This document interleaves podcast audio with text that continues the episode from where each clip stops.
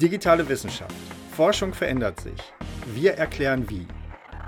Ein Podcast über Wissenschaft im Digitalzeitalter mit spannenden Interviews, Praxistipps und Forschungsprojekten von Archäologie bis Zellbiologie. Für die Forscher von heute und die KIs von morgen. Mit Jens Martin Löbel und Caroline Hahn. Hm. Skulpturen. Bilder. Öffnungszeiten. Müde Beine. Buchshop. Museum! Ja, darum soll es uns heute gehen. Herzlich willkommen. In eurer ganz persönlichen virtuellen Podcast-Ausstellung. Genau. Spannend, noch spannender als ein Museumsbesuch. Hm, naja, da wäre ich mir nicht so sicher, aber wir geben unser Bestes. Ja, denn wir haben uns heute einen richtig tollen Gast eingeladen, Frau Dorothee Hafner. Die ist nämlich Professorin an der HTW Berlin und leitet dort die Studiengänge Museumskunde. Und was das Ganze mit Digitalem zu tun hat, wo das Museum der Zukunft sich vielleicht hinentwickeln könnte, was das alles mit Provenienzforschung zu tun hat. Was ist überhaupt Provenienzforschung und warum könnt ihr damit die Welt ein Stück besser machen? All das haben wir sie gefragt. Ja, viel Spaß beim Zuhören, können wir da nur sagen. Ja, wir fragen euch dann wieder ab. ja, viel Spaß am Zuhören. Den hatten wir auf jeden Fall beim Fragen.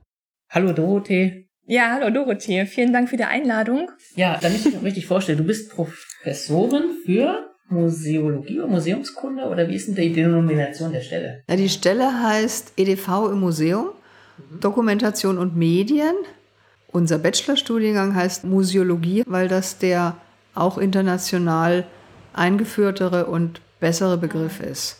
Museumskunde klang uns dann doch irgendwann zu verstaubt. Mhm. Und wir haben auch einen Masterstudiengang, der heißt Museumsmanagement und Kommunikation. Da geht es wirklich um die Organisation, Personal, Finanzen von vor allen Dingen Non-Profit-Organisationen und um eben vor allen Dingen ja, Kommunikation, Öffentlichkeitsarbeit, Vermittlung. In dem Studiengang lehre ich nur zum Teil, weil das ganze Thema EDV da eigentlich keine Rolle spielt. Das waren jetzt sehr viele Themen, die angesprochen Ja, wurden. Das kommt mir sehr, sehr kompakt vor, der Studiengang und vor allen Dingen im Master vielleicht sogar ein bisschen spät. Also wie ist es denn? Braucht man da schon gute Voraussetzungen um Praktika und so im Bachelor, dass man da wirklich reingeholt wird in den Studiengang? Also der Masterstudiengang ist ein konsekutiver, das Mhm. heißt, die Leute, die bei uns den Bachelorstudiengang gemacht haben, kommen da gut rein. Wenn die Leute von außen kommen mit zum Beispiel einem geisteswissenschaftlichen Studium, wäre es schon sehr gut, wenn sie zwischen ihrem Bachelorabschluss und dem Beginn des Masters dann Praktika oder auch Berufstätigkeit im Museum oder in einer museumsnahen Einrichtung haben, weil die Erfahrungen, die man im Museum macht, doch vorausgesetzt werden im Master. Und für die Leute, die wenig Erfahrung haben, gibt es ganz klassische Brückenkurse. Ich stelle vielleicht mal kurz den Bachelorstudiengang Museologie vor. Das ist eine breite Grundausbildung für alle Bereiche, die sich in einem Museum befinden. Museen haben nach der Definition des Internationalen Museumsrates fünf Aufgaben. Sammeln, bewahren, erforschen, erschließen, vermitteln. Und für diese fünf Bereiche bilden wir im Bachelor aus, auch deswegen, damit die Studierenden am Ende des Bachelors wissen, hoffentlich, in äh, welchen Bereich sie gerne vertieft im Master dann auch weiter studieren wollen. Ach so, das kann man sich quasi aussuchen, ob man eher ins Management möchte oder ob man eher in die Ausstellungsgestaltung möchte oder Ja, so. und für Mhm. Ausstellungsgestaltung zum Beispiel müssten die woanders hin. Ja. Ausstellungsgestaltung ist tatsächlich auch ein kreativer, ein Designstudiengang. Das machen wir gar nicht, weil es bei uns wirklich eher um das organisatorisch-konzeptuelle, strukturelle und auch wissenschaftliche geht. Und mein Bereich heißt etwas altertümlich eben auch EDV im Museum. Das ist die offizielle Denomination. Bei mir geht es wirklich um Museums- und Sammlungsdokumentation beziehungsweise Museums- und Sammlungsmanagement auf IT-Basis. Und ich lehre daneben eben auch Sammlungsgeschichte für Kunstsammlungen und auch Kunstgeschichte. Wie bist du denn eigentlich, du bist ja Kunsthistorikerin, wie bist du denn zur Museumskunde gekommen? Ich bin von Hause aus Kunsthistorikerin und habe ziemlich lange an der Humboldt-Universität im Kunstgeschichtlichen Institut gearbeitet als Verantwortliche für die damalige Diathek und Mediathek und habe damals bereits eine Bilddatenbank aufgebaut. Das war Mitte der 90er Jahre ziemlich innovativ, das gab es kaum. Und wir sind dann auch relativ bald in dieses Projekt Prometheus mit mhm. reingegangen. Großartig, ja. ist in Köln angesiedelt. Ne? Die sitzen an der Uni Köln, genau. Ich habe durch die Arbeit mit dieser Bilddatenbank relativ schnell gemerkt, was ich alles nicht weiß und was ich aber unbedingt bräuchte und bin dann zum Deutschen Museumsbund in die Fachgruppe Dokumentation geraten und war dann im Grunde jedes Jahr mit den Kollegen unterwegs und habe da sehr, sehr viel profitiert, was die Grundlagen von strukturierter Erschließung von Datenbanktheorie anlangt. Und habe das auch mit großem Vergnügen mir im Grunde selber beigebracht. Ne? Also ich habe nie Informatik studiert, mhm. aber bestimmte Dinge lernt man ja dann halt einfach. Und ich bin dann wirklich zum 1. April 2009 an die HTW berufen worden und mache das ausgesprochen gerne, mit wirklich großer Leidenschaft. Aber es ist ja spannend, also EDV und Museum. Wofür braucht man denn EDV im Museum? Also Museum stelle ich mir immer vor, da, da steht halt eine antike griechische Vase ja, wofür brauche ich denn da eigentlich IT oder EDV? Das haben die Museen lange auch nicht gewusst.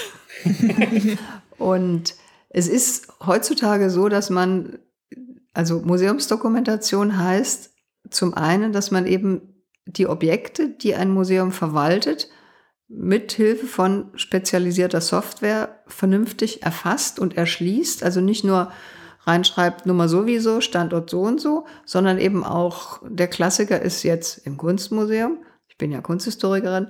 Künstler, Titel, Technik, Maße, Entstehungsland, Inhalt, Bildinhalt oder Material und Technik und so weiter. Und das geht natürlich, also eine gute Objekterschließung geht darüber deutlich hinaus, weil die eben auch eine Kurzbeschreibung umfasst, weil dann auch zum Beispiel Ausstellungsbeteiligungen erfasst werden können. Also im Grunde geht es wirklich um das Sammlungsmanagement auf IT-Basis. Das ist in Kunstmuseen relativ einfach zu machen, weil Kunstmuseen, große Gemäldegalerien, die haben dreieinhalbtausend, viertausend, viereinhalbtausend Objekte. Das ist überschaubar. Das hat man auch, wenn man sich ranhält, eigentlich dann irgendwann auch erfasst. In anderen Museen, zum Beispiel Kupferstichkabinetten, geht es leicht in mehrere Hunderttausende die Objektanzahl. Da ist sicher noch nicht alles erfasst oder häufig nicht alles erfasst. Also Museumsdokumentation oder Museums- und Sammlungsmanagement ist eben einerseits ein Managementbereich, ein Bereich, um die Objekte zu managen. Mhm. Und das heißt nicht nur, dass ich weiß, was ich im Depot rumstehen habe, sondern dass ich auch weiß, wo sind die Dinger, welches Stück ist gerade eine Ausstellung, welches Stück ist im Leihverkehr, geht zu irgendeiner Ausstellung die guten Software, also die Profi-Software-Systeme, die haben dann auch Formulare dran, vorgefertigte Formulare, wo eben dann die entsprechenden Objekte mit ihren Kerndaten rübergezogen werden in einen Leihvertrag, der standardisiert ist, der dann eben an die entleihende Institution geht, mhm. zum Beispiel. Dann wird nachgehalten, welches Stück ist in der Restaurierung. Dann kommen die Restaurierungsberichte rein und werden als PDF drangehängt oder die Restauratoren geben das selber ein. Und so, und im Naturkundemuseum ist es natürlich, geht es in die Millionen, die Objekte, oder auch im Technikmuseum ist das eine ziemlich umfangreiche Sache. Also die, die Anzahl der Objekte variiert sehr stark nach Museumsgattung. Und ich würde mal keck sagen, je mehr Objekte, desto dringender ist es, die mittels eben EDV zu verwalten und nicht mehr mit Karteikarten, was der Klassiker war. Mhm. Und die Datenbank, die Sie dann pflegen, ist das dann eine interne Datenbank oder ist die auch meinetwegen jetzt mit Normdaten verknüpft, die national, international eingesehen werden können und gleich sind? Oder? Mit Normdaten? Ja. ja, das ist eines der großen Themen dieser Fachgruppe Dokumentation, die Kollegen in den Museen darauf zu kriegen oder darauf zu verständigen, mhm. dass die sich eben an Normdaten halten sollen. Und das ist auch tatsächlich ein Thema, was ich in der Lehre sehr in den Vordergrund schiebe, weil man natürlich alles irgendwie eintragen kann, ja. aber dann findet man es halt nicht vernünftig wieder. Das wissen, glaube ich, alle. Ihr wisst es, alle Zuhörer wissen das. Und ich finde schon, dass die Leute, die bei mir aus den Kursen rausgehen, wissen müssen, was die GND ist, was der ja. Art and Architecture Thesaurus ist, was Geonames ist und so weiter und so weiter. Übrigens, falls euch das jetzt irgendwie ein großes Fragezeichen auf die Stirn zaubert, einfach mal in unserem Blog gucken, da haben wir das alles erklärt. Ja, das ist alles für euch verlinkt und äh und es geht natürlich über den Einsatz dieser Normdaten hinaus. Es geht auch darum, was ist ein vernünftiges Datenmodell? Wie, wie sehen strukturierte Felder aus? Und was erfasst man sinnvollerweise und was erfasst man sinnvollerweise auch nicht? Und es ist tatsächlich so, dass ich im zweiten Semester mit den Bachelorstudenten einen Kurs habe, Museumsdokumentation 1 heißt der. Da bringe ich denen bei, hoffentlich, was die Grundlagen relationaler Datenbanken sind, erzähle auch schon ein bisschen was zur Normdatenerschließung Und der Schein, der Leistungsnachweis, den die machen müssen, ist, eine eigene Datenbank zu bauen, zu mhm. konzipieren und zu erstellen auf der Basis von MS Access, weil wir das halt als Software vorhalten können. SQL wäre schon viel zu schwierig, auch für mich ehrlich gesagt. Deswegen nehmen wir Access mit allen Hürden, die es hat.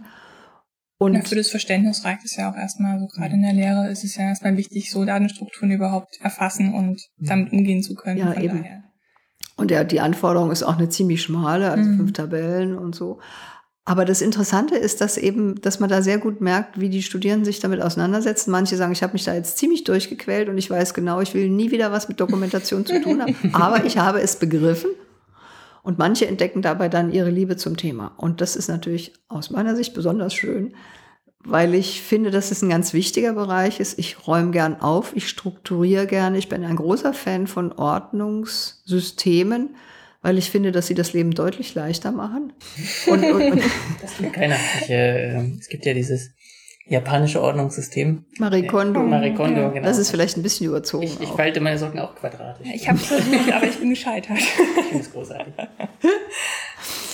Na, und ich finde, es macht das Leben leichter und für eine professionelle Arbeit ist es nötig, dass man einfach weiß, worum es geht. Ne? Und ich bin immer wieder auch bei Museen in der Beratung, die dann sagen, ja, und wir haben das noch nicht alles erfasst und es sieht so ein bisschen krude aus. Das ist der Normalfall, ja. auch zu Hause. Also es ist. Das wächst ja wahrscheinlich alles über die Jahrzehnte.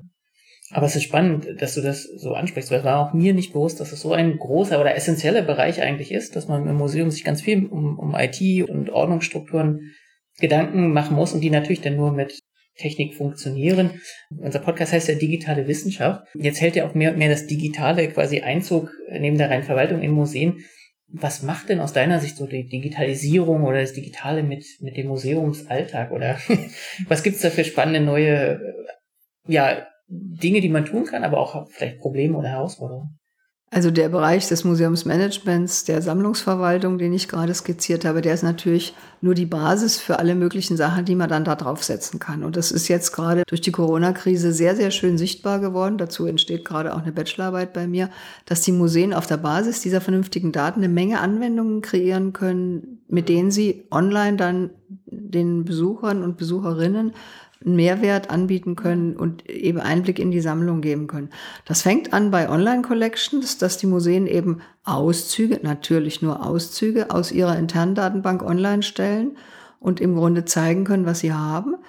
Das geht aber weiter über eben Audioguides, über Multimedia-Anwendungen bis hin zu virtuellen Ausstellungen, bis hin zu, ja, auch Forschungsberichten, die dann eben online stehen. Also es gibt in diesem medialen Bereich in Museen inzwischen ziemlich viel. Mhm. Die Krone in Deutschland hat, das darf ich auch sagen, das Stähl in Frankfurt, die viel Geld auch immer einwerben, aber die eben ein tolles Team haben und die zum Beispiel verschiedene Digitorials für die einzelnen Ausstellungen jeweils bauen, die einen großen, einen umfangreichen Kurs zur Kunst der Moderne gebaut und online gestellt haben, wo Sebastian Blomberg als Moderator sozusagen durch die, ich glaube, zehn Teile sind es, durchführt. Der hat also alle möglichen Preise abgeräumt.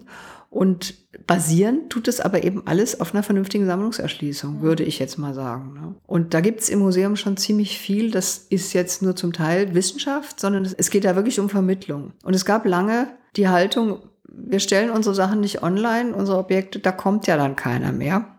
Mhm. Typisch konservative, vorsichtige Haltung. Alle Studien, das, die es dazu gibt, zeigen, dass genau das Gegenteil der Fall ist. Dass die Leute, wenn sie sehen, was im Haus vorhanden ja. ist mhm. und vor allen Dingen auch was im Haus ausgestellt ist, dass sie dann gezielt kommen und sehr genau wissen, was sie anschauen wollen. Und insofern ist das ein unglaublicher Mehrwert auch für die Außendarstellung der Häuser, für die Selbstpräsentation im Internet. Und es gibt dazu eben auch inzwischen verschiedene Portale. Das niedrigschwelligste ist Museum Digital. Das ist so eine Art Selbsthilfeorganisation der einzelnen Museumsämter, die es in jedem Bundesland gibt, gewesen. Das ist ausgesprochen niedrigschwellig. Da kann man im Grunde mit Excel-Tabellen und guten Bilddateien seine Sachen einstellen. Und die Objekte, die da drin stehen, können eben dann auch, wenn das Museum damit einverstanden ist, und das sind die hoffentlich, weil sie nur gewinnen können, diese Daten werden auch in die Deutsche Digitale Bibliothek dann gespielt. Und das sind so Sachen, wo ich immer denke, da wird's dann interessant und Sie wissen wahrscheinlich alle, wenn man im Internet nicht sichtbar ist, ist man nicht vorhanden. Das ja. ist inzwischen so. Mhm. Das können wir beklagen, aber das ist halt einfach so. Und insofern denke ich, ist es gut, wenn man sich auch als Museum eben klug im Internet eben präsentiert. Nun sind ja die vielen digitalen Angebote, die jetzt halt im Bereich digitaler Ausstellungen aus dem Boden schießen, auch eigene Objekte, die gewartet werden wollen, die vielleicht auch in Richtung Langzeitverfügbarkeit erhalten werden müssen. Wie sind denn da die finanziellen Ausstattungen? Also das sind ja einfach neue Anforderungen, die jetzt auf einmal auf die Museen zukommen. Du meinst jetzt Langzeitbewahrung der Objekte oder der Digitalisierung? Der digitalen Daten. Der digitalen ja. Daten. Ich fürchte, dass viele Museen das noch nicht auf dem Schirm haben, dass die Daten langzeitarchiviert werden müssen. Mhm. Ich versuche das auch immer wieder zu sagen und klar zu machen, dass man sich da auch drum kümmern muss, dass man sich das als Service einkaufen muss, weil natürlich kein Museum irgendein ja. Langzeitrepository aufbaut. Und dazu gibt es ja inzwischen auch Dienstleister. In der Regel sind es die großen Bibliotheken, die großen Unibibliotheken. Göttingen ist ein so ein Fall. Und hier in Berlin ist es das Zuse-Institut Berlin, die für die ganzen Landeseinrichtungen die Langzeitarchivierung gewährleisten. Also das ist eine Sache, wo man sich unbedingt drum kümmern muss und das kommt hoffentlich im Laufe der Zeit. Wie ist das mit digitalen Artefakten, die jetzt auch ganz neu entstehen? Also beispielsweise diese Getty Museum Challenge. Die fand ich ja ganz toll. Die lief auf Twitter, wo Kunstwerke analog nachgebaut wurden, also in heutiger Zeit. Die Madonnenkrone war dann ein Handtuch oder so. Also es sind wirklich schöne Objekte entstanden. Das nur als Beispiel. Oder Festplatten von Künstlern oder so ja, Nachlässe, ja. Genau, Nachlässe. Nachlässe. Mhm. Und halt auch einfach digitale Kunstwerke, die jetzt auf Blogs vielleicht entstehen. Wie geht man damit jetzt um? Mal so, mal so, würde ich sagen. Das ist auch noch ein riesen ungeklärtes Feld und das äh, ZKM in Karlsruhe, die haben ja auch ziemlich viel digitale Kunst mhm. und die Langzeitarchivierung dieser digitalen Kunst, Jens, du weißt, wovon ich rede, ähm, das ist ein Riesenthema, das ist auch teuer. Und äh, also auch die ganze Kunst, die nur im Internet entsteht, ne, Versionen wechseln, Browser entwickeln sich weiter, die Software, die Hardware entwickelt sich weiter. Ich fürchte, dass da vieles auch nicht überleben wird, weil es schlicht nicht zu finanzieren ist. Mhm. Muss ich ganz ehrlich sagen. Ja, und auch die Zugriffsrechte nicht immer klar sind. Ne? Also wenn es jetzt gerade darum geht, wenn jemand was auf Twitter oder in einem anderen sozialen Netzwerk veröffentlicht, wie kann ich die, an die Daten kommen? Wer darf die nachnutzen? Wer darf die speichern? Liegen die beim Unternehmen oder kann ich die irgendwie ja, downloaden? Und wie downloade ich die? Nur den Snippet oder ja. ja, Persönlichkeitsrechte. Aber das ist Spannende ist, dass das ein Thema ist. Wir haben schon unterschiedliche Disziplinen interviewt und ja. das ist ein Thema, das immer wieder auftaucht, egal worüber wir inhaltlich reden. Das Digitale bedeutet, wir haben erstmal eine ganze Menge Daten und wir wissen aber jetzt nicht so recht, wie wir sie weiter bearbeiten können und wie das alles auf eine längere Sicht aussehen soll. Also es ist noch unglaublich viel Forschung zu tun. Du bist ja als Professorin an der HTW, bist du ja selber aktiv in der Forschung. Was sind denn so deine Schwerpunkte? Was treibt sich denn da gerade um? Nicht Langzeitarchivierung.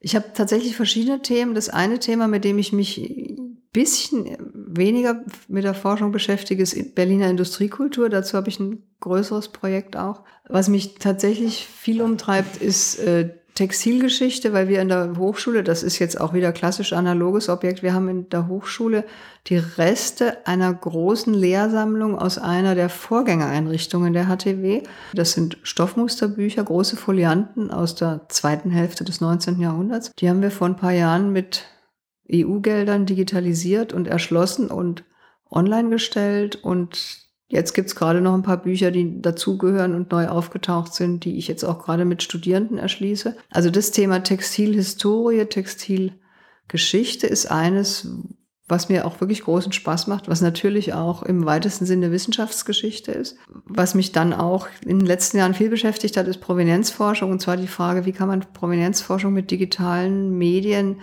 betreiben, beziehungsweise auch die Ergebnisse vermitteln. Und das war so ein Thema, wo ich denke, da könnten die Museen durchaus noch sehr viel mutiger sein, auch Fakten zur Provenienzforschung, Ergebnisse von ihrer Provenienzforschung tatsächlich auch in die Objektdatenbanken übernehmen. Also bei den einzelnen Objekten sagen, das und das haben wir erforscht, so und so sieht's aus.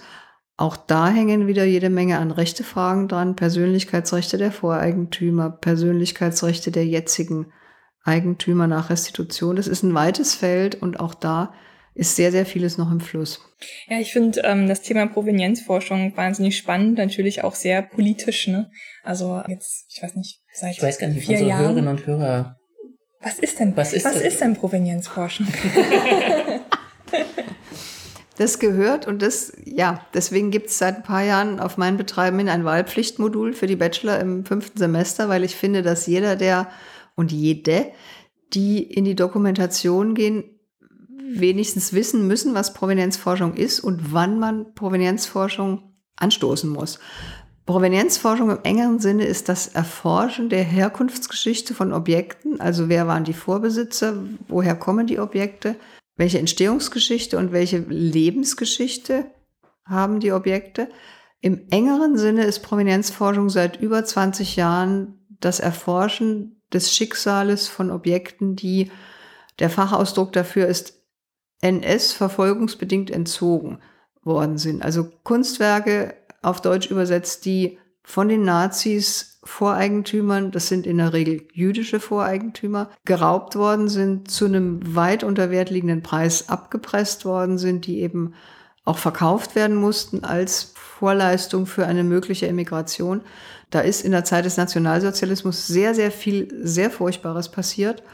Und viele dieser Stücke sind nach dem Krieg zurückgegeben worden, konnten zurückgegeben werden, aber die weitaus größere Menge konnte mangels vernünftiger Dokumentation, da sind wir wieder am Anfang, das war damals natürlich noch schriftlich, konnte nicht zurückgegeben werden und ist dann über die einzelnen Landesregierungen in Museen gelandet und viele Museen haben das dann auch im Bestand behalten und sich erstmal gar keine großen Gedanken gemacht. Und in den späten 90er Jahren hat es in Washington eine große Konferenz gegeben, wo viele Länder gesagt haben, wir müssen uns da jetzt endlich drum kümmern. Die sogenannten Washington Principles, die bis heute die Grundlage jeder Provenienzforschung sind. Das ist insofern schwierig, als juristisch sämtliche Eigentumsdelikte verjährt sind, längst verjährt. Man kann nur nach moralischen und ethischen Kriterien mhm. da argumentieren und es ist auch, die Washington Principles haben appellativen Charakter mhm. und beziehen sich, das ist auch wichtig, ausschließlich auf öffentliche Einrichtungen, weil niemand Privatleute dazu zwingen kann, selber Provenienzforschung anzustellen. Mhm. Kluge Sammler machen das, aber viele Sammler wollen das dann auch gar nicht erst wissen. Das ist unglaublich interessant und, und wichtig auch. Also man ist quasi aktiv dabei, Geschichte aufzuarbeiten. Das ist ja auch nicht nur ein Advokat der Objekte, aber tatsächlich der Menschen, die hinter diesen Objekten stehen, indem man dann wirklich aktiv, detektivisch, sage ich jetzt mal, das aufarbeitet und auch Unrecht Tage fördert und aufarbeitet. Ach, Kolonialgeschichte. Kolonial ist, also, äh, das ist ein anderer Bereich, mhm. genau. Es gibt mehrere Bereiche in der Prominenzforschung. Das eine ist eben die sogenannte NS-Raubkunst. Das andere ist Beutekunst, also Kunst, die zum Beispiel von den Russen mitgenommen worden ist, die bis heute in Petersburg und Moskau liegt, wo es ja Rückgabeverhandlungen gibt, wo aber die äh, Duma, also das russische Parlament, ziemlich deutlich gesagt hat, die Deutschen haben so viel an Verlusten bei uns hinterlassen, sei es Sachwerte, sei es vor allen Dingen eben Menschenleben. Mhm. Wir geben das nicht zurück. Aus meiner Sicht muss ich sagen, haben Sie recht, das kann man gar nicht groß angreifen, aber das ist auch weiterhin Gegenstand von Verhandlungen und auch nicht abgeschlossen. Also das Interessante ist ja, dass bei solchen Sachen eigentlich nichts abgeschlossen ist. Das geht ja weiter. Mhm. Der dritte Punkt sind die Vorgänge in der sowjetisch besetzten Zone, Schrägstrich DDR. Auch da ist vieles passiert, dass eben Republikflüchtlinge vorher gezwungen wurden, alles zu verkaufen oder wenn die geflohen sind, dass ihre Sachwerte eben verscherbelt worden sind, dass große Kunstsammler mit irgendwelchen fadenscheinigen Steuerforderungen dazu gezwungen wurden, die Sachen zu verkaufen, weil die DDR das dann auf dem westlichen Markt gegen Devisen verkauft hat, weil sie eben chronisch finanzklamm war. Also dieser Komplex SBZ DDR ist ein dritter. Und jetzt natürlich die ganze Kolonialgeschichte, das kommt auch noch dazu. Und wie ist das, wenn ein Objekt über eine Auktion erworben wird? Es ist ja nicht immer so, dass dann die Provenienz offengelegt werden darf oder offengelegt wird. Die Auktionshäuser geben natürlich immer an, ja, wir prüfen das, aber es ist ja auch ein Verlust dann für die Objektgeschichte eigentlich, wenn man da nicht reinkommt. Oder ist es mittlerweile Usus, dass das auch offengelegt wird, anonymisiert oder wie funktioniert das? Es gibt ein paar große Auktionshäuser, soweit ich weiß, sind das wirklich Christie's und Sotheby's, mhm. die sich inzwischen darum kümmern, dass die Provenienz geklärt wird, weil die genau wissen, dass das ein gutes Verkaufsargument ist. Eine geklärte ah, okay. Provenienz ist. Als Verkaufsargument ist es. Ja, eine geklärte Provenienz ja. ist ja. durchaus ein Verkaufsargument. Richtig schlimm ist es, wenn die Provenienz nicht klar ist und das Objekt teuer verkauft wird und dann irgendwann rauskommt, es war, es gibt jüdische Voreigentümer und deren Erben, dann ist das Bild sofort nicht mehr viel wert. Und mhm. andererseits ist Provenienzforschung je nach Sachlage und je nach Dokumenten und Aktlage extrem aufwendig. Und die Auktionshäuser, und das kann ich bis zu einem gewissen Grad auch nachvollziehen, sind oft nicht imstande, diesen Aufwand zu treiben. Das ist auch noch so eine Grauzone und es gibt auch private Eigentümer, die da überhaupt kein Interesse dran haben, das zu klären, weil die Sachen dann im Grunde auch ihren Wert verlieren. und weil die eben auch häufig diesen Aufwand nicht treiben wollen. Also das ist mal so, mal so. Da gibt es keine einheitliche Linie. Hilft denn da das Digitale heute, Provenienzforschung leichter zu machen, dass man vielleicht an, schneller an, ja, an Datenbanken kommt? Ja, das Digitale hilft enorm. Es gibt inzwischen über 70 Datenbanken weltweit, die mit allen möglichen Akten, Beständen, Objektlisten oder so abzufragen sind. Was ist da die Größe oder die drei größten? Haben Sie den im Kopf? Also es gibt diesen Bundesarchivbestand B323, der immer zitiert wird, der über 1000 Unterakten hat der sehr viel an Nazi-Akten eben verwaltet. Und das ist der eine, der ist leider noch nicht digitalisiert, auch wieder aus Rechtegründen und aus Kapazitätsgründen, aber das kommt hoffentlich in der nächsten Zeit. Und ein anderer großer Aktenbestand liegt in den National Archives in den USA. Ich glaube, die sind in Washington. Das ist Fold 3, heißt die Webseite mhm. oder die Datenbank. Da kann man ziemlich viel abfragen. Es gibt genealogische Datenbanken zu jüdischen Familien. Es gibt aus Frankreich Listen, also wirklich jeder Couleur.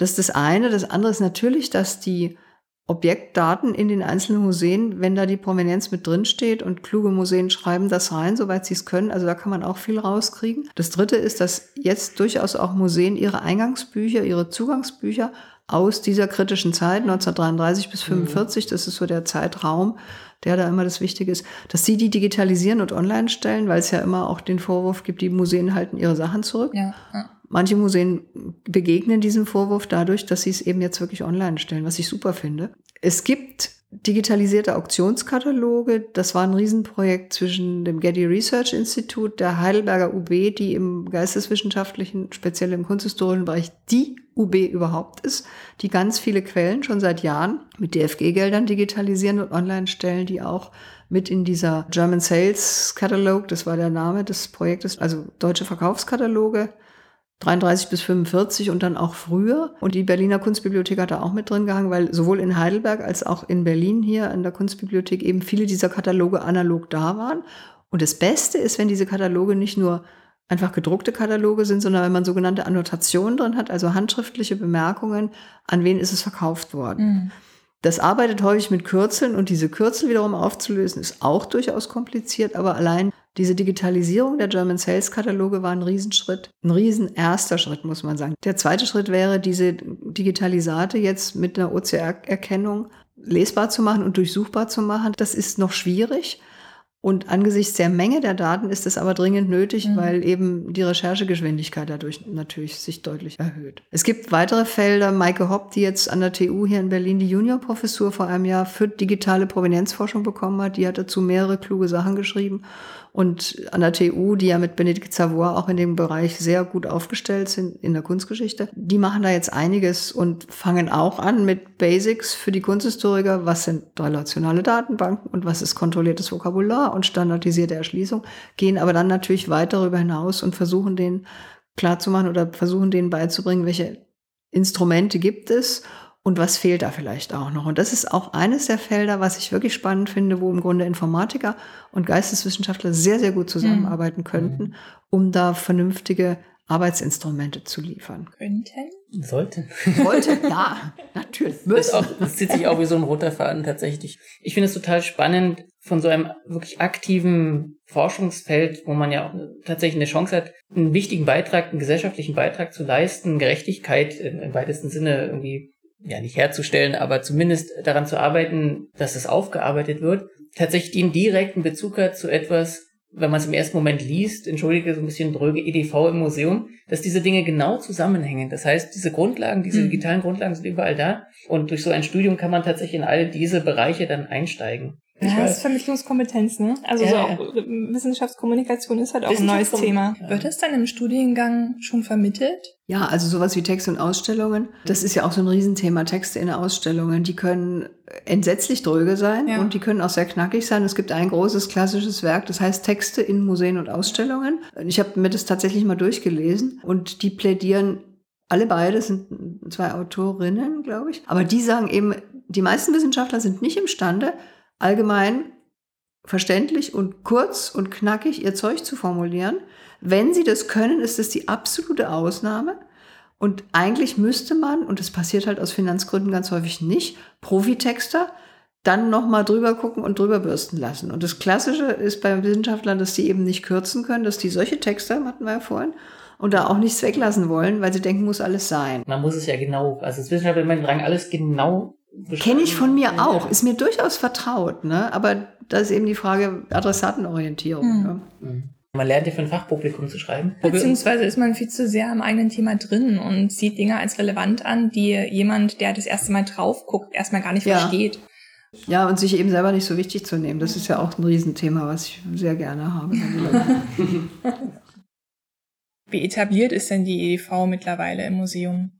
In den letzten 10, 15 Jahren ist da ziemlich viel passiert. Die ersten professionellen äh, Museumsmanagementprogramme sind jetzt etwa 25 Jahre alt. Vorreiter war hier das Deutsche Historische Museum, das nach der Wende die gesamten Bestände des Museums für Deutsche Geschichte, das schon im Zeughaus saß, übernommen hatten und plötzlich mehrere hunderttausend Objekte dazu bekommen haben und dann sehr schnell gemerkt haben, die Kollegen, dass das ohne EDV-Hilfe gar nicht geht. Und die haben das erste Museumsmanagementsystem damals tatsächlich eingeführt. Museen sind generell verspätet dran im Verhältnis zu Bibliotheken. Bibliotheken haben sehr viel früher mit der IT-basierten Erschließung ihrer Medien, nicht nur Bücher, sondern eben auch Medien begonnen. Das hat mehrere Gründe, die ich auch gerne kurz darstellen würde, weil das ein ganz schön ganz schönes Licht darauf wirft. Mhm. Zum Unterschied der verschiedenen Institutionen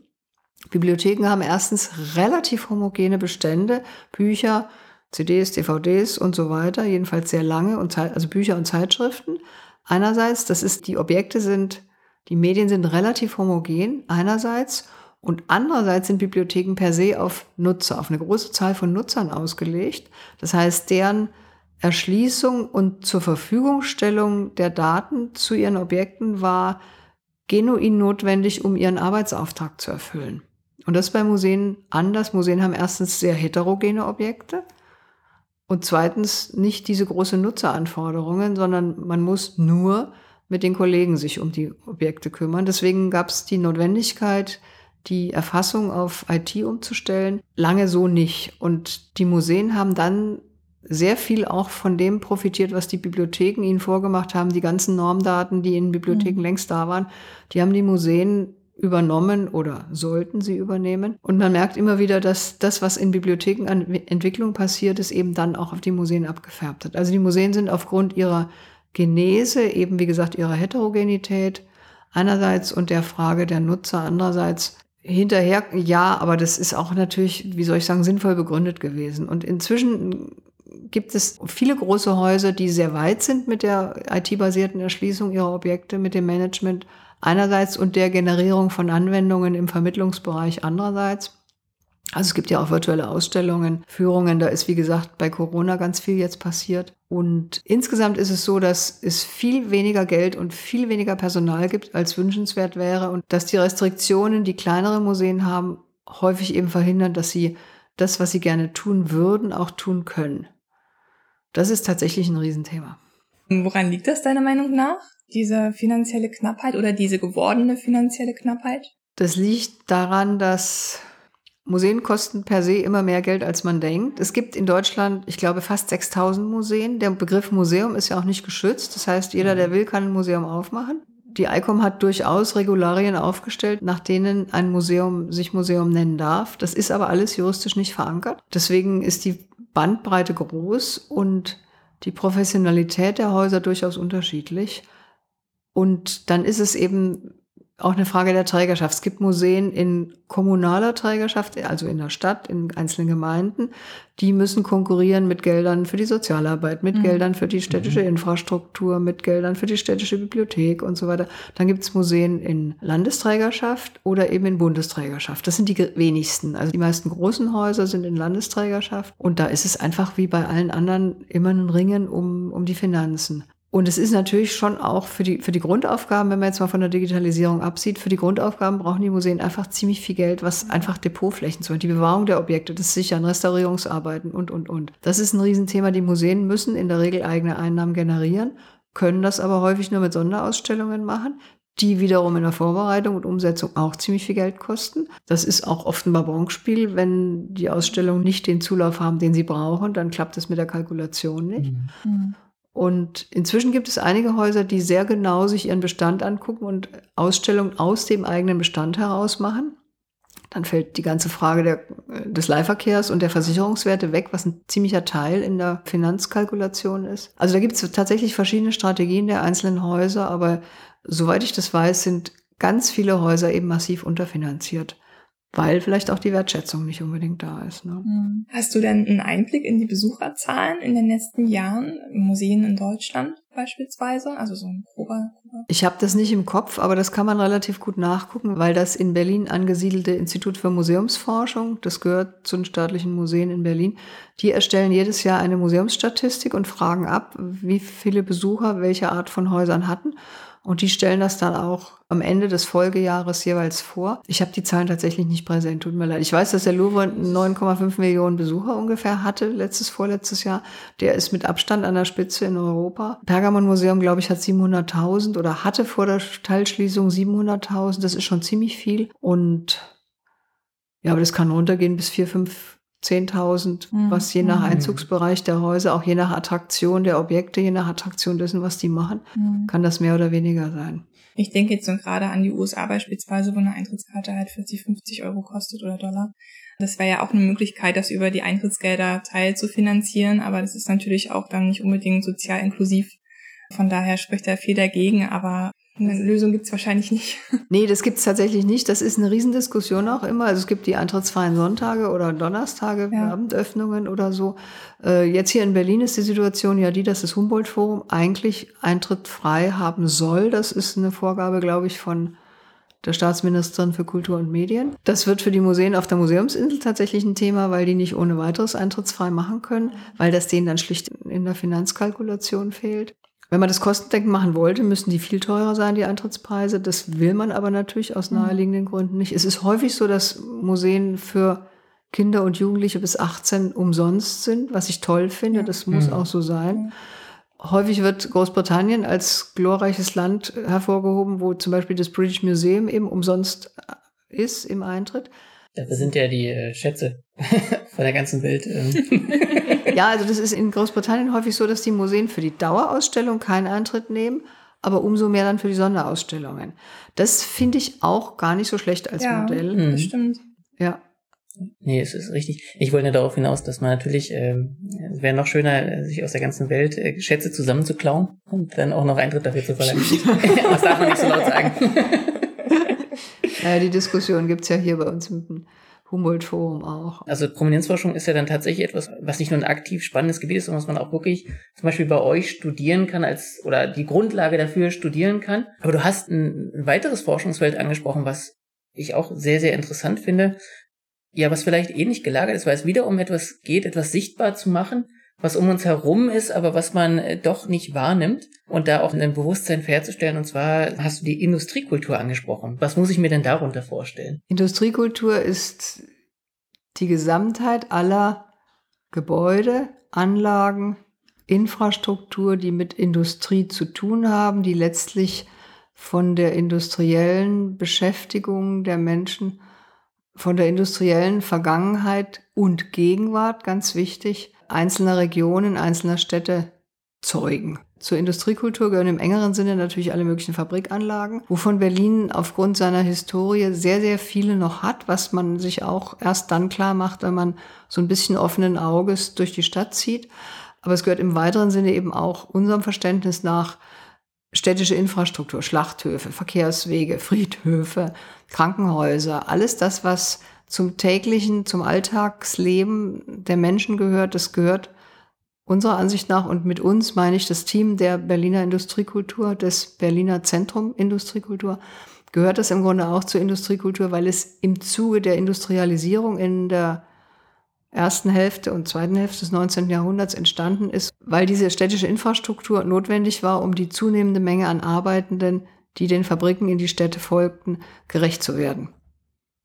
Das ist sehr spannend. Das ist wieder etwas, was wirklich um uns herum ist und mein sehenden Auges tatsächlich erstmal erleben muss. Jetzt hast du gesagt, es gibt ein Berliner Zentrum Industriekultur, in dem du auch beteiligt bist. Wie ist dir die Idee entstanden, zu sagen, das ist so wichtig als Thema, dass wir uns da zusammentun und ein Zentrum für gründen? Das kam tatsächlich aus dem Berliner Kultursenat im Jahr 2011. Das ist schon eine ganze Weile her. Berlin hat eben eine große industrielle Vergangenheit, die anders als in den klassischen Industriekulturregionen, einerseits im Ruhrgebiet, andererseits hier in der Nähe im Brandenburgischen und Sächsischen in der Lausitz, nicht auf Bergbau basiert, sondern in Berlin ist es die Elektrowirtschaft, die mhm. einen ganz großen Anteil auch an der städtischen Entwicklung hin zu einer Hauptstadt, hin zu einer wirklich europäischen Metropole hatte.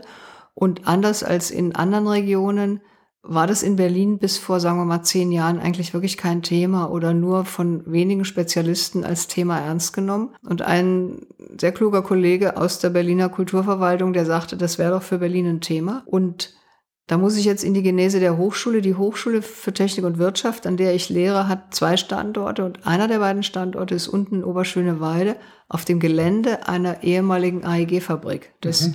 ehemaligen Kabelwerks Oberspree. Ihr seid also mittendrin. Wir sind mittendrin, genau. Wir sind mittendrin und ich bin eigentlich nämlich Bauhistorikerin. In meinem ersten Leben oder im Studium habe ich mich viel mit Baugeschichte beschäftigt und wenn man da runterkommt als neu berufene Professorin und sich die Altbauten anschaut, dann überlegt man sich natürlich ziemlich schnell, was war denn hier los und was haben wir hier. Und ich habe dann einfach angefangen, die Geschichte dieses Campus mir selber zu erarbeiten, auch mit Studierenden dann in Campusführungen umzusetzen und zu vermitteln. Inzwischen ist auf dem Campus tatsächlich zum 25-jährigen Bestehen der Hochschule im Herbst 2019 eine große Freiluftausstellung installiert worden, wofür verschiedene Kollegen und ich zusammengearbeitet haben, wirklich zwei Jahre lang mit verschiedenen Studierendengruppen. Worauf ich stolz, kann ich nicht sagen, aber ich bin sehr froh, dass diese Ausstellung jetzt existiert, weil ich es wichtig finde, dass auf diesem Gelände vermittelt wird, welche Geschichte dieses Gelände hat mhm. und dass die Geschichte dieses Geländes letztlich direkt mit dem zu tun hat, was die Hochschule heute da macht. Die AEG hat Kabel hergestellt, hat Autos hergestellt, hat geforscht, hat auch Design natürlich, oder die AEG steht ja auch für Design mit Peter Behrens, der von 1907 bis 1914 der Chefdesigner der AEG war und zum ersten Mal einer Firma wirklich auch ein Corporate Design verpasst hat, über die Produktgestaltung hin zur Firmenschriftentwicklung, hin zu Bauten. Also der hat im Grunde alles abgedeckt. Und wir an der Hochschule haben eben jetzt auch Elektrotechnik, wir haben Nachrichtentechnik, wir haben Designer, Fahrzeugtechniker eben auch. Also wir haben viele Studiengänge, die letztlich nicht natürlich in direkter Tradition, aber in, sagen wir mal, ideeller Tradition der AEG stehen. Und ich fand wichtig, dass, oder ich finde es bis heute wichtig, dass die Studierenden und gerne auch die Kollegen, die sich auf dem Campus bewegen, das auch realisieren, in welcher Tradition sie da stehen, weil ich das eine sehr schöne Sache auch finde. Und wie kann ich mir dieses Projekt vorstellen? Also gibt es da weiß ich nicht, eine App, wo man dann auch über das Gelände gehen kann und App, vielleicht. App ist ein schönes Stichwort. Weil du sagtest, man muss erstmal Aufmerksamkeit schaffen. Sowas ist ja wieder aktiv gelebte Geschichte, die man erforschen kann, auch studieren kann. Wie setzt ihr denn digitale Techniken ein? Ähm, um das irgendwie erfahrbar zu machen. In diesem Berliner Zentrum Industriekultur, das von zwei Institutionen, nämlich der HTW Berlin einerseits und der Stiftung Deutsches Technikmuseum andererseits getragen wird, die übrigens auch auf einem industriekulturell hochrelevanten Gelände sitzen, nämlich dem Gleisdreieck, dem Gelände des früheren Anhalter Güterbahnhofs. In diesem Zentrum beschäftigen wir uns damit, Industriekultur in Berlin sichtbar und erfahrbar zu machen. Es gibt verschiedene Routen, es gibt verschiedene Standorte, an denen alle möglichen Aspekte der Berliner Industriekultur sichtbar gemacht werden. Und wir haben sehr früh damit begonnen, viele dieser Standorte auf einer sogenannten interaktiven Karte auch zu verzeichnen, die man aufrufen kann und sich dann auch informieren kann über die einzelnen Standorte. Wo kann ich die aufrufen? Das ist online. Also diese Karte ist online, eine responsive Webseite. Verlinken wir euch. Wir haben tatsächlich bisher keine App gebaut, weil wir von guten Kollegen mehrfach gehört haben, Apps zu bauen ist schwierig, aufwendig, das Nachhalten ist schwierig und die Empfehlung war immer, baut lieber eine responsive Webseite. Das ist leichter. Es gibt inzwischen eine App in Berlin zur Berliner Geschichte, Berlin History, die ziemlichen Erfolg hat. Und im Moment überlegen wir gerade, ob wir uns daran mit einem kleinen oder größeren Programmbeitrag beteiligen, weil das für uns den Vorteil hätte, dass wir da auch sichtbar werden und für andererseits eben nicht die Entwicklung einer eigenen App vorantreiben müssen. Also auch da ist Vernetzung wieder ein ganz wichtiges Thema. Das ist ein Riesenthema und das ist auch was, was mir sehr wichtig ist, dass man eben nicht dauernd das Rad neu erfindet, sondern dass man mhm. erstmal guckt, was gibt's denn schon? Kann ich mich da einklinken? Gibt es sinnvolle Kooperationen? Ja. Kann man die Kollegen dafür erwärmen? Kann man selber Kooperationen eingehen? Ich bin da ein sehr, sehr großer Freund von solchen Dingen, weil ich das auch als nachhaltiges Arbeiten empfinde. Das ist ja Wahnsinn, wie viel doch aktiv gelebt ist um uns herum noch unerforscht ist, aber wie man auch einen Beitrag leisten kann. Wenn ich jetzt sage, als Student, Studentin, ich habe jetzt Blut geleckt, das finde ich total spannend. Was habe ich denn für Werkzeuge, mit denen ich mich vielleicht auseinandersetzen sollte oder die ich fürs Studium, im Studium, mit denen ich irgendwie in Kontakt kommen sollte? Also was sagst du, sind so Technologien, mit denen ich mich auseinandersetzen sollte? Du meinst jetzt für den Bereich Industriekultur? Für den Bereich Industriekultur, aber auch Provenienzforschung. Das scheint ja alles zusammenzuhängen. Überall braucht man digitale Werkzeuge. Also was sind so, ja. Du hattest ja schon Access ähm, ja. ähm, angesprochen. Ne? Und das ist ja eigentlich ein relativ niedrigschwelliges Programm. Ist ja. das denn sinnvoll, wenn man das vielleicht vor Studienbeginn sich schon mal angeguckt hat? Oder sagst du lieber quasi einfach reinkommen und ähm, wir machen das zusammen? Also wenn sich das jemand vor dem Studienbeginn schon angeguckt hat oder auch sowas kann, das ist auf jeden Fall sinnvoll, weil das die, den Einstieg deutlich erleichtert. Aber ich habe nicht den Anspruch, dass das alle schon können, sondern mhm. ich mache da wirklich auch ziemlich also fange wirklich mit den Grundlagen an und mache das jetzt mit Corona eben war das immer in der Online-Lehre, dass ich mhm. wirklich also Tutorials gemacht habe oder dann gezeigt habe, hier und da und dort und so. Jens, weil du äh, Tools angesprochen hast, wir haben jetzt ein Praxisprojekt gehabt, das hat mein Kollege Tobias Nettke federführend betreut, da war ich sozusagen als Juniorpartnerin mit drin, da ging es darum, tatsächlich die Campusgeschichte, mhm. beziehungsweise die Geschichte eines in der Nachbarschaft stehenden Hauses zu vermitteln mit einem App-System, das heißt Actionbound, wo man sozusagen das Werkzeug oder das technische Grundgerüst geliefert kriegt und dann eben Inhalte einpflegt. Das hat mhm letztlich ziemlich gut geklappt. Es war hochaufwendig für die Studierenden, weil die einerseits recherchieren mussten unter den stark eingeschränkten Corona-Bedingungen. Das war wirklich viel Arbeit für die.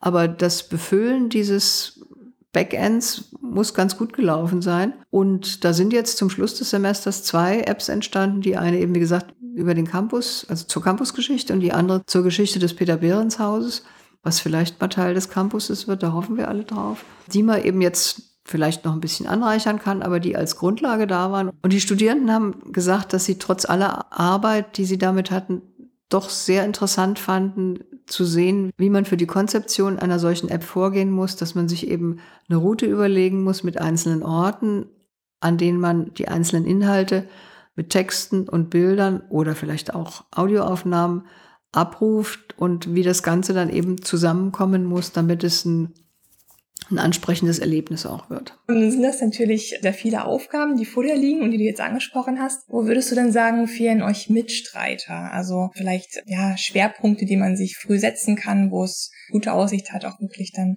auch in den Beruf starten zu können und da wirklich mit anpacken zu können. Mitstreiter im Hinblick auf die Studierenden? Ja, also quasi, wo ist Nachwuchs vonnöten in Zukunft? Das Verrückte ist ja, wir haben es vorhin angesprochen, dass die Museen so unterfinanziert sind. Mhm. Die Stellen für Museologen sind noch nicht so wahnsinnig üppig. Die Arbeit ist da. Jedes Museum bräuchte eigentlich jemanden, der von uns kommt und der die genau weiß, wie man mit Museen umgeht. Wir haben im Curriculum im fünften oder sechsten Semester ein Pflichtpraktikum wo die Studierenden dann in tatsächlichen Einrichtungen gehen. Und mein schönstes Erlebnis ist immer wieder, wenn die kommen und sagen, Frau Hafner, also aus dem Praktikum kommen und sagen, Sie können sich ja nicht vorstellen, wie das in den Museen zugeht. Doch, sage ich, das kann ich mir sehr, ich kann mir das sehr gut vorstellen. Deswegen bilden wir euch ja aus, um euch zu zeigen, wie man das machen müsste. Aber die Kollegen wissen das ja alle gar nicht.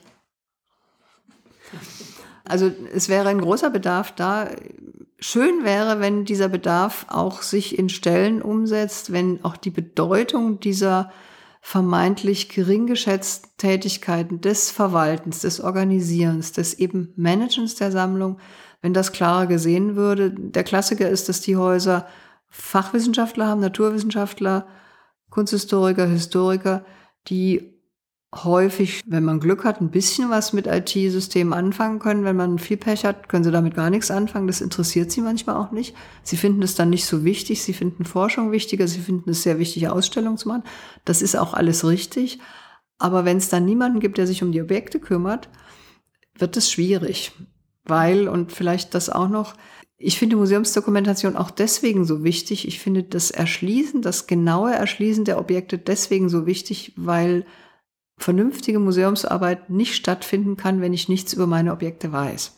Das ist der Ausgangspunkt von allem. Das ist im Grunde auch Forschungsinfrastruktur, die du bereitstellst. Von Im Grunde, ja, natürlich, genau. Ja. Und das heißt, im Studium, wenn ich mich damit auseinandersetzen will, sollte ich dann sicherlich auch irgendwie den Fokus auf Recherchemethoden und vernünftige Managementmethoden legen. Gibt es da irgendwas, wo du sagst, das sollte man studieren oder da sollte man vertiefen, wenn man sich damit auseinandersetzen möchte mit diesem großen Bereich? Als weiterführender Master jetzt? Ja, oder? als Master, als ja. Modul oder wo man sagt, da generell in die Richtung sollte man schauen. Wenn man sich dafür interessiert, denke ich, haben wir schon eine sehr gute Grundlage in diesem Bachelorstudiengang Museologie weil der ganze Bereich Museums- und Sammlungsmanagement bei uns tatsächlich einen großen Schwerpunkt hat. Das ist in den anderen Studiengängen, die es dazu gibt, es gibt genau drei Bachelorstudiengänge zu dem Thema in Deutschland, da ist es nicht ganz so stark. Da geht es häufig um Ausstellungen konzipieren oder eben auch ums Vermitteln. Vermitteln hat bei uns auch einen großen Stellenwert, aber wir mussten natürlich uns bei sechs Semestern auf irgendwas beschränken. Und weil, wie gesagt, das Sammlungs- und Museumsmanagement eben so eine große Bedeutung hat, haben wir uns darauf unter anderem konzentriert. Und ich hoffe schon immer, dass sich dafür auch ein paar Leute interessieren nach dem Bachelor, weil ich das, wie gesagt, so wichtig finde.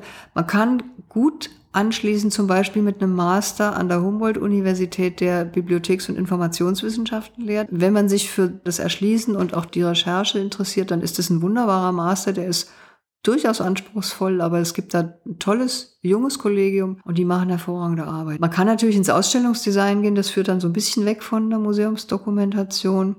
Man kann im Grunde auch in die IT gehen und Medieninformatik studieren, wenn man sich dafür interessiert, Apps zu programmieren und Anwendungen zu programmieren. Also es ist schon ziemlich breit die Frage ist immer, wie nahtlos ist der Anschluss? Braucht man noch Brückenkurse? Muss man vielleicht noch Kurse nachstudieren oder so? Wenn man sich für Industriekultur interessiert, das lehren wir jetzt nicht vertieft, sondern das ist eher so Thema in Praxisprojekten. Dann gibt's an der TU einen schönen Studiengang, Masterstudiengang, der um Wissenschafts- und Technikgeschichte sich dreht. Da ist jetzt gerade auch eine neue Kollegin berufen worden und das geht, glaube ich, ziemlich gut vorwärts. Also man hat breite Anschlussmöglichkeiten und ein sehr gutes Rüstzeug quasi, mit dem man überall einsteigen kann. Gerade wenn ich jetzt in diese Provenienzforschung, in die Detektivarbeit einsteigen will, dann habe ich quasi das Handwerkszeug, was ich brauche, um mich dann zu vertiefen, um dann natürlich äh, spezialisiert zu lernen. Also du sagtest ja vorhin, man kann Provenienzforschung bei uns studieren. Das würde ich so nicht sagen. Es ist ein einziges Wahlpflichtmodul, mhm. es ist ein großes Modul, mhm. aber es ist eben in einem Semester ein Modul. Also ich nenne das auch eigentlich ein, also es heißt Provenienzforschung, aber inhaltlich ist es eine Einführung in die Methoden und Ziele der Provenienzforschung. Mhm. Es gibt jetzt dazu tatsächlich auch einen Masterstudiengang an der Uni Bonn, wo man wahrscheinlich mit ziemlich vielen Kunstgeschichtsvorleistungen ankommen muss. Und generell stellen wir fest, dass die Studierenden von uns in sehr viele verschiedene Richtungen gehen, je nachdem, welche Themen sie hatten, gerade bei den Wahlpflichtmodulen, je nachdem, welches Thema sie auch in der Bachelorarbeit hatten, reicht es dann von den Credit Points her, zum Beispiel in die Kunstgeschichte an der TU zu gehen. Oder es gibt an der FU den Masterstudiengang Public History. Es gibt an der Humboldt-Universität den Studiengang Digital History. Da haben wir jetzt ein oder zwei Leute, die das machen. Und also es gibt inzwischen in dieser Hinsicht mehreres, was wirklich spannend ist. Und du hast völlig recht, Jens. Unser Studiengang, also der Bachelorstudiengang ist sehr breit, eben weil wir finden, dass wir die Fülle der Möglichkeiten darbieten sollen, ohne das im Einzelnen vertiefen zu können, aber eben um den Studierenden die Breite des Horizonts zu zeigen und sie dazu zu führen, herauszufinden, was sie interessiert und wo sie dann weiter studieren können. Aber es ist schön zu sehen, dass etwas, was am Anfang des Interviews noch sehr dröge klang, doch unglaublich wichtig, spannend und vor allem so viele aktive Anknüpfungsmöglichkeiten an unsere Geschichte hat. Wo wir bei Anknüpfungsmöglichkeiten sind und bei der Zukunft. Was würdest du denn unseren Hörerinnen und Hörern mit auf den Weg geben? Aus deiner Erfahrung, deiner Arbeit? Museen ernst nehmen, Museen nicht als verstaubte Institutionen begreifen, sondern sich ruhig mal hinbegeben, schauen, was Museen im digitalen Raum zu bieten haben. Es gibt, wie gesagt, eine große Fülle an Themen, an Museumsgattungen. Und das Interessante ist ja, dass trotz aller digitalen Medien die berühmte von Walter Benjamin schon beschworene Aura des Objektes nichts eingebüßt hat. Ich sagte es vorhin, dass alle digitalen Mittel letztlich durchaus dazu führen, dass die Leute wirklich bewusst in die Museen gehen, um sich die Originale anzuschauen. Und das ist was, was ich selber immer wieder feststelle, wenn ich in ein Museum gehe. Ich bin spätestens nach einer Viertelstunde wirklich glücklich in der Auseinandersetzung mit diesen Sachen. Man schaut sich das an, man überlegt sich, was weiß man dazu. Man liest die Texte, ärgert sich vielleicht, dass da nicht so viel drinsteht, wie man jetzt vielleicht wissen möchte, hört sich ein Audioguide an oder sucht sich eine Anwendung. Aber diese Auseinandersetzung mit den Originalen, also auch die ästhetische Faszination, die Objekte haben können, auch im Naturkundemuseum zum Beispiel, da gibt's ja Modelle oder eben auch Relikte von Tieren, die ausgesprochen faszinierend sein können. Und was mich wirklich fasziniert, ist die Fülle des Wissens, die in diesen Häusern versammelt ist und die, und das ist inzwischen schon so, die immer besser präsentiert wird. Und ich lerne einfach dauernd gerne dazu. Und ich hoffe, dass das anderen auch so geht. Das ist auch ein schönes Schlusswort. Ja. Vielen, vielen Dank, Dorothee, dass du dir Zeit genommen hast heute für uns gerade auch in der aktuellen Pandemiesituation. Wir haben natürlich alle Sicherheitsabstände natürlich. eingehalten. natürlich. Und ich habe gerade wieder ganz viel dazu gelernt. Ja, es war wirklich also wahnsinnig spannend und aufschlussreich. Also vielen Dank. Ich danke euch für die Möglichkeit, Dinge hier sagen zu können, die mir am Herzen liegen und Weiterhin viel Erfolg. Danke, dann bis bald im Museum. Ihr habt ja jetzt eine Liste von Museen, die ihr unbedingt besuchen müsst. Respektive der Studiengang. Da könnt ihr natürlich auch vorbeischauen. Genau. Gleich, wir stellen euch ein Curriculum zusammen und dann könnt ihr also gleich Hausaufgabe bis zum nächsten Mal studieren und ins Museum gehen. Vielen Dank. Ja, was gibt's da noch zu sagen? Außer, dass ihr jetzt ab, ab, zack, zack ins Museum, bevor die wegen Corona wieder schließen. Ja, oder die ein oder andere virtuelle Ausstellung wartet vielleicht auch auf euch. Ihr könnt ja auch in der Zwischenzeit mal die Website von der HTW aufmachen und euch für den Studiengang einschreiben. Nächstes Jahr. Nächstes Jahr. Nach Corona, Nach hoffentlich. Corona. Ja. also dann habt eine schöne Zeit und bis zum nächsten Mal. Ja, wir hören uns bald wieder. Ihr seht ja, Pandemie, nichts kriegt uns unter. Wir suchen euch wieder ein spannendes Thema raus, wollen aber auch gerne von euch hören. Gibt's was, was wir mal beleuchten sollen? Dann schreibt uns einfach. Also am besten einen Brief, so analog. Nein, wir sind digital. Wir sind total digital. Wir nehmen nur Brieftauben. Digitale. Digitale Brieftauben. Gepixelte. Schickt eure Nachrichten mit einem Bild von der Brieftaube an podcast.digitale-wissenschaft.de. Wir freuen uns auch auf euch und auf einen gemütlichen Winter zusammen. Tschüss. Ciao. Wir müssen jetzt auch los ins Museum. Stimmt. Das war Digitale Wissenschaft. Weitere Informationen und Links sowie Diskussionsmöglichkeiten zum Podcast findet ihr auf unserer Webseite digitale-wissenschaft.de. Dort gibt es auch unseren Wissensblog, in dem wir über Tools, Software und hilfreiche Methoden der digitalen Forschung informieren. Wenn euch die Sendung gefallen hat, könnt ihr uns gerne auf der Crowdfunding-Plattform patreon.com/digiwissen unterstützen. Unser Titellied lautet Epic Song und ist von Boxcat Games. Wir bedanken uns bei allen Zuhörern und freuen uns schon auf das nächste Mal.